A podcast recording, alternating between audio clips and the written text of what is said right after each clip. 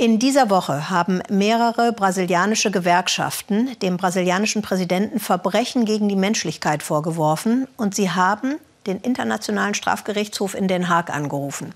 Bolsonaro sei kriminell fahrlässig mit der Pandemie umgegangen.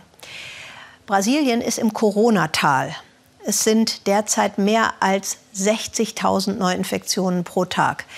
Was machen da jene 9 Prozent der Bevölkerung fernab im Regenwald? Im Amazonasgebiet, da leben gut 420 verschiedene indigene Völker. Also ein Schatz für Brasilien und ein Schatz für die Menschheit. Matthias Ebert hat sich auf den Weg zu ihnen gemacht.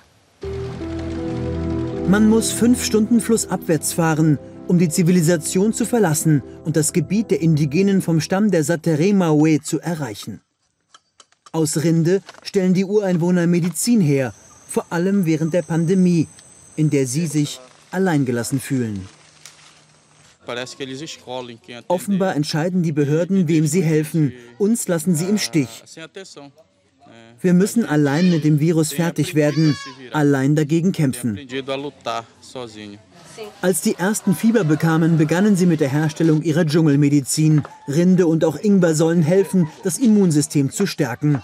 Einige hier stehen der westlichen Medizin skeptisch gegenüber und vertrauen eher althergebrachten Tinkturen.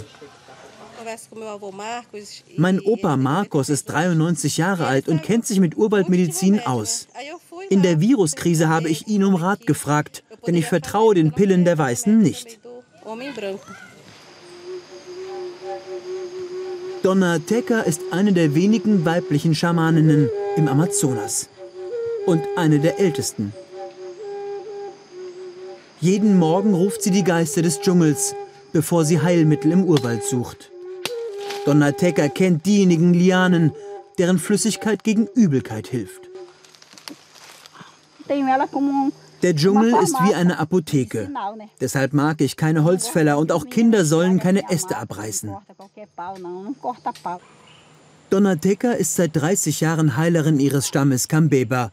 Auch wenn der nicht mehr isoliert im Dschungel lebt, pflegt sie weiter die Tradition des Kräutergartens.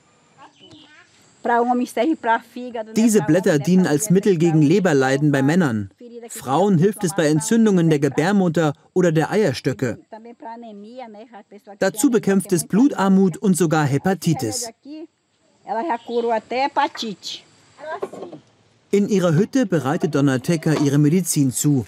Auch bei ihr sind es vor allem Blätter und Rinde, die erst zerkleinert und danach 20 Minuten lang aufgekocht werden müssen. Der Sud, der daraus entsteht, wirkt als Vorsorge ihres Stammes gegen jede Art der Grippe und soll sogar gegen Krebs helfen, behauptet Donateka. Wenn jemand Blutungen hat und man ihm im Krankenhaus sagt, dass es sich um Krebs handelt, den man nicht heilen könne, dann kommen diese Patienten oft zu mir. Ich mache dann für ein paar Euro eine Flasche mit einem Saft, in dem viele verschiedene Kräuter stecken. So können manche Arten von Krebs verschwinden oder zumindest zurückgehen.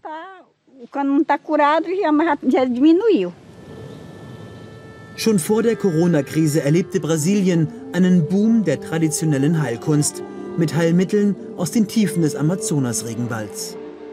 Dieser Trend ist auch in den Städten sichtbar, die Märkte voll von indigenen Heilpräparaten. Für eine Bevölkerung, die das immer öfter nachfragt. Für den Heiler Justino ist diese Entwicklung ein Segen. Er praktiziert in den armen Vierteln von Manaus.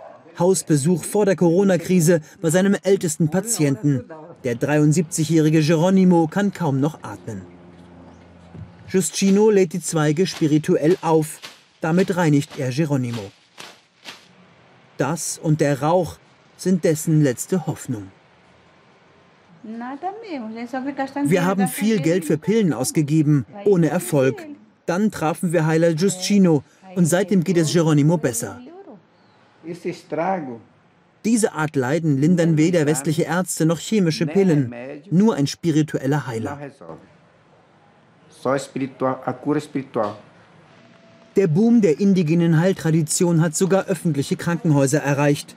Der einbeinige Cesar da Silva nimmt neben der westlichen Medizin auch die Hilfe eines staatlich geprüften Schamanen an. Dieser zündet sich erstmal eine Zigarette an, denn der Rauch vertreibe böse Geister. Dann lädt er das Wasser spirituell auf. Das soll Cäsars chronische Schmerzen lindern. Ich fühle mich schon besser. Der Schmerz saß hier hinten. Jetzt tut es weniger weh. Heilmethoden, die seit wenigen Jahren auch die staatliche Gesundheitsbehörde für Indigene fördert. Die Ureinwohner Amazoniens haben für eine Aufwertung ihrer traditionellen Medizin gekämpft, jahrelang. Also haben wir begonnen, die uralten Traditionen staatlich zu fördern. All das rückt während der Pandemie erstmal in den Hintergrund.